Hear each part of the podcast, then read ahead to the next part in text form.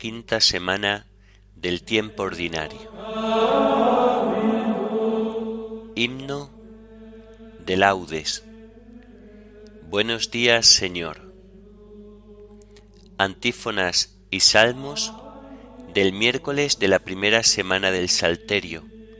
Lecturas y oración final del miércoles de la quinta semana del tiempo ordinario.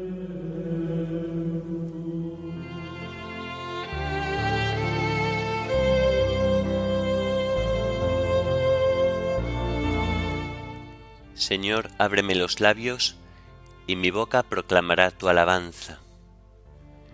Adoremos al Señor, Creador nuestro. Adoremos al Señor, Creador nuestro. Aclama al Señor tierra entera, servid al Señor con alegría, entrad en su presencia con vítores. Adoremos al Señor, Creador nuestro. Sabed que el Señor es Dios, que Él nos hizo y somos suyos, su pueblo y ovejas de su rebaño. Adoremos al Señor, Creador nuestro. Entrad por sus puertas con acción de gracias, por sus atrios con himnos, dándole gracias y bendiciendo su nombre. Adoremos al Señor, Creador nuestro. El Señor es bueno, su misericordia es eterna, su fidelidad por todas las edades. Adoremos al Señor Creador nuestro. Gloria al Padre, y al Hijo, y al Espíritu Santo, como era en el principio, ahora y siempre, por los siglos de los siglos. Amén. Adoremos al Señor, Creador nuestro.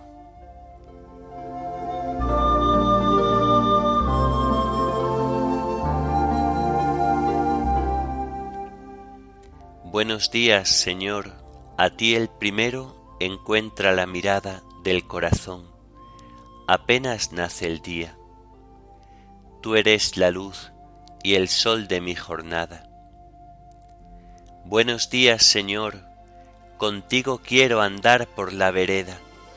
Tú, mi camino, mi verdad, mi vida, tú la esperanza firme que me queda Buenos días, Señor, a ti te busco, levanto a ti las manos y el corazón al despertar la aurora.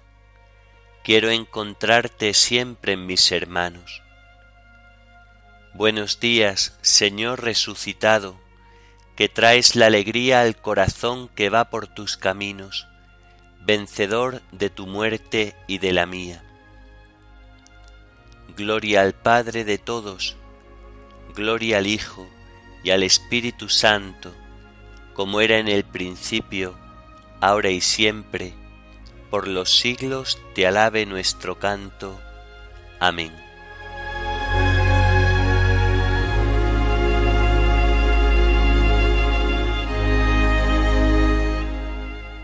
Yo te amo, Señor, tú eres mi fortaleza. Señor, mi roca, mi alcázar, mi libertador. Dios mío, peña mía, refugio mío, escudo mío, mi fuerza salvadora, mi baluarte. Invoco al Señor de mi alabanza y quedo libre de mis enemigos. Me cercaban olas mortales, torrentes destructores me aterraban me envolvían las redes del abismo, me alcanzaban los lazos de la muerte. En el peligro invoqué al Señor, grité a mi Dios. Desde su templo Él escuchó mi voz y mi grito llegó a sus oídos. Gloria al Padre y al Hijo y al Espíritu Santo, como era en el principio, ahora y siempre, por los siglos de los siglos. Amén. Yo te amo, Señor, tú eres mi fortaleza.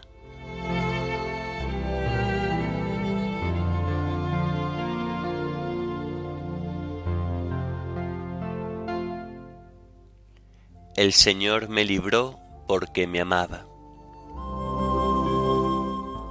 Entonces tembló y retembló la tierra, vacilaron los cimientos de los montes, sacudidos por su cólera. De su nariz se alzaba una humareda, de su boca un fuego voraz, y lanzaba carbones ardiendo. Inclinó el cielo y bajó, con nubarrones debajo de sus pies.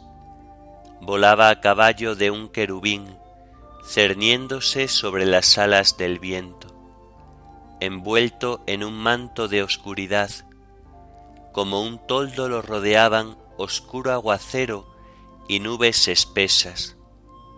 Al fulgor de su presencia, las nubes se deshicieron en granizo y centellas y el Señor tronaba desde el cielo, el Altísimo hacía oír su voz. Disparando sus saetas los dispersaba, y sus continuos relámpagos los enloquecían. El fondo del mar apareció, y se vieron los cimientos del orbe. Cuando tú, Señor, lanzaste un bramido, con tu nariz resoplando de cólera. Desde el cielo alargó la mano y me agarró, me sacó de las aguas caudalosas, me libró de un enemigo poderoso, de adversarios más fuertes que yo. Me acosaban el día funesto, pero el Señor fue mi apoyo. Me sacó a un lugar espacioso, me libró porque me amaba. Gloria al Padre, y al Hijo, y al Espíritu Santo, como era en el principio, ahora y siempre, por los siglos de los siglos. Amén. El Señor me libró porque me amaba.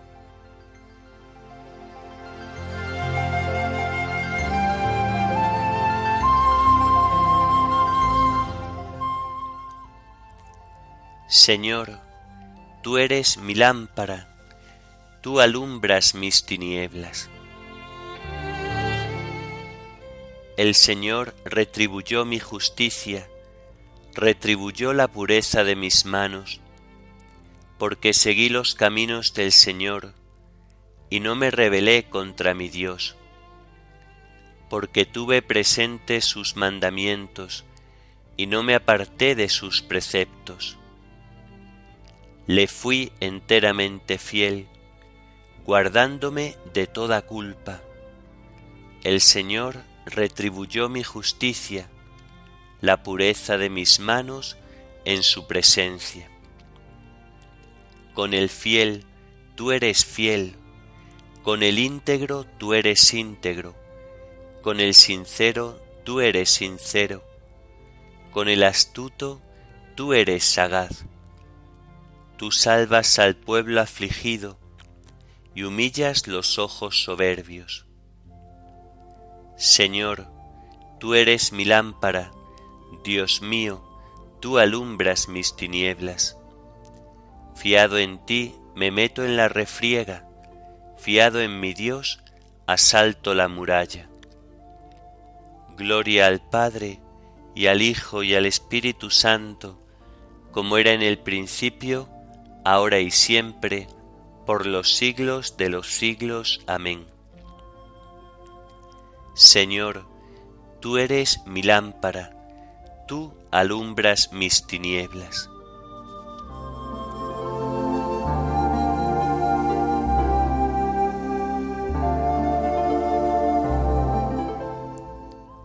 Todos se admiraban de las palabras de gracia que salían de sus labios.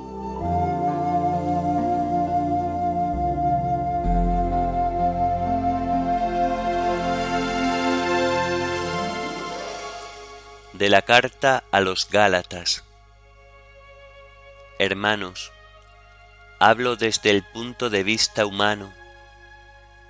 Un testamento debidamente otorgado, nadie puede anularlo, ni se le puede añadir una cláusula. Pues bien, las promesas se hicieron a Abraham y a su descendencia. No se dice y a los descendientes en plural, sino en singular, y a tu descendencia, que es Cristo. Quiero decir esto. Una herencia ya debidamente otorgada por Dios no iba a anularla la ley que apareció 430 años más tarde, dejando sin efecto la promesa. Pues en caso que la herencia viniera en virtud de la ley, ya no dependería de la promesa, mientras que a Abraham Dios le dejó hecha la donación con la promesa. Entonces, ¿para qué la ley? Se añadió para denunciar los delitos, hasta que llegara el descendiente beneficiario de la promesa, y fue promulgada por ángeles por boca de un mediador. Pero este mediador no representa a uno solo, mientras que Dios es uno solo. Entonces, ¿contradice la ley a las promesas de Dios? Nada de eso. Si se hubiera dado una ley capaz de dar vida, la justificación dependería realmente de la ley. Pero no. La escritura presenta al mundo entero prisionero del pecado, para que lo prometido se dé por la fe en Jesucristo a todo el que cree. Antes de que llegara la fe, estábamos prisioneros, custodiados por la ley, esperando que la fe se revelase. Así, la ley fue nuestro pedagogo hasta que llegara Cristo y Dios nos justificara por la fe. Una vez que la fe ha llegado, ya no estamos sometidos al pedagogo, porque todos sois hijos de Dios por la fe en Cristo Jesús. Los que os habéis incorporado a Cristo por el bautismo, os habéis revestido de Cristo. Ya no hay distinción entre judíos y gentiles, esclavos y libres, hombres y mujeres, porque todos sois uno en Cristo Jesús. Y si sois de Cristo, sois descendencia de Abraham y herederos de la promesa. Quiero decir, mientras el heredero es menor de edad, en nada se diferencia de un esclavo, pues aunque es dueño de todo, lo tienen bajo tutores y curadores hasta la fecha fijada por su Padre. Igual nosotros, cuando éramos menores, estábamos esclavizados por lo elemental del mundo.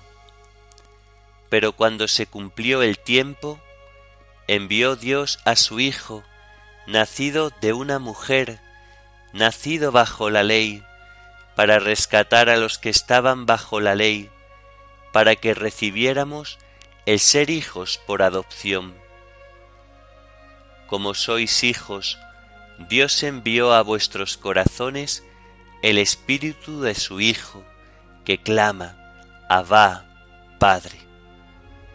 Así que ya no eres esclavo, sino hijo, y si eres hijo, eres también heredero por voluntad de Dios.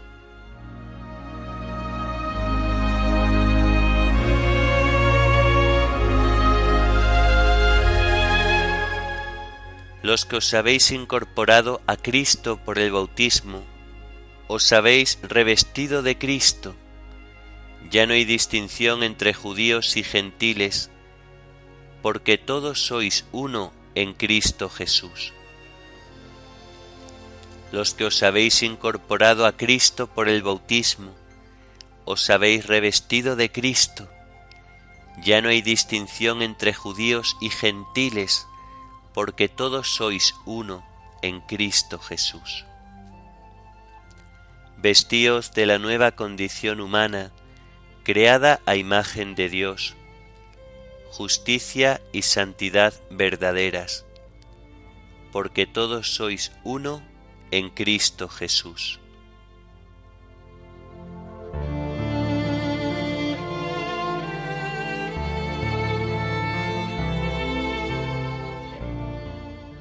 De las cartas de San Ambrosio, obispo. Dice el apóstol que el que por el Espíritu hace morir las malas pasiones del cuerpo vivirá.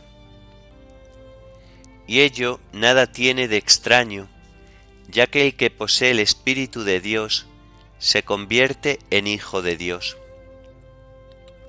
Y hasta tal punto es hijo de Dios que no recibe ya espíritu de esclavitud, sino espíritu de adopción filial, al extremo de que el Espíritu Santo se une a nuestro espíritu para testificar que somos hijos de Dios.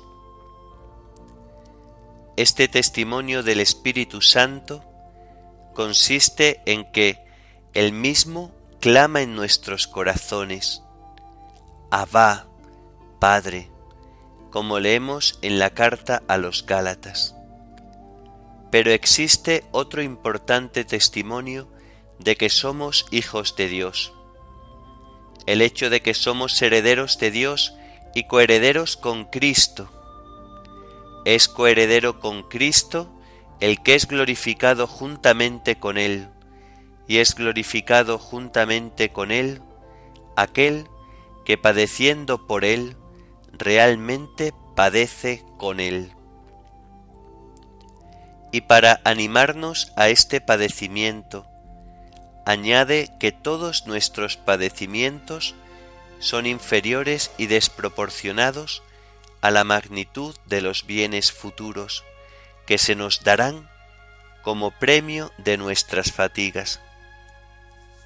Premio que se ha de revelar en nosotros cuando, restaurados plenamente a imagen de Dios, podremos contemplar su gloria cara a cara.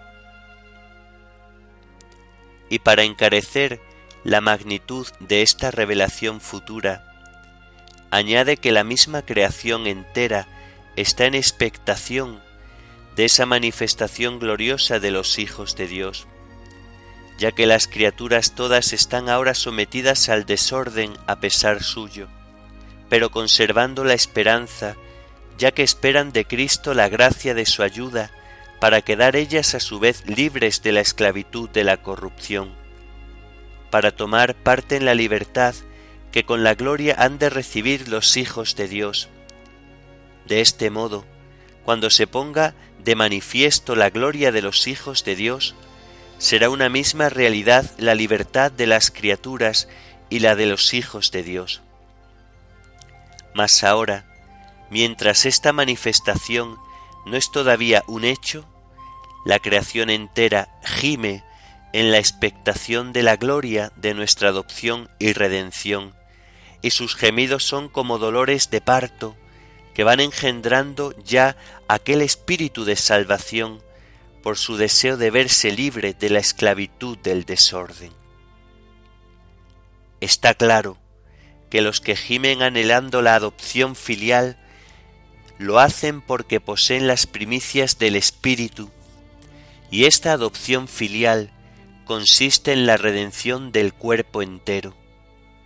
Cuando el que posee las primicias del Espíritu como hijo adoptivo de Dios verá cara a cara el bien divino y eterno.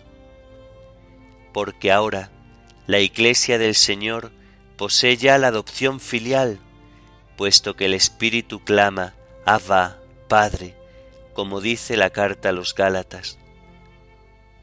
Pero esta adopción será perfecta cuando resucitarán, dotados de incorrupción, de honor y de gloria, todos aquellos que hayan merecido contemplar la faz de Dios. Entonces la condición humana habrá alcanzado la redención en su sentido pleno.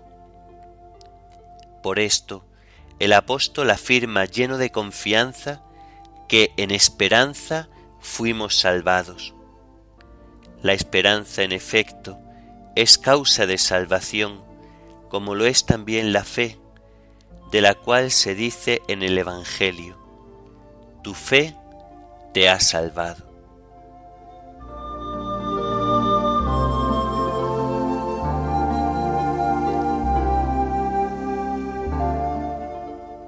Somos herederos de Dios y coherederos con Cristo, ya que sufrimos con Él para ser también con Él glorificados.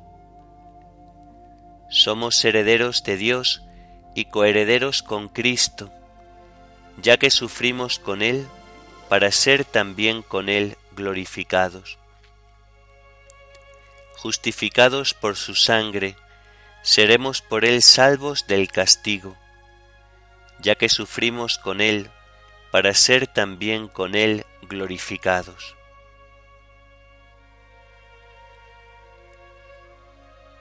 Oremos.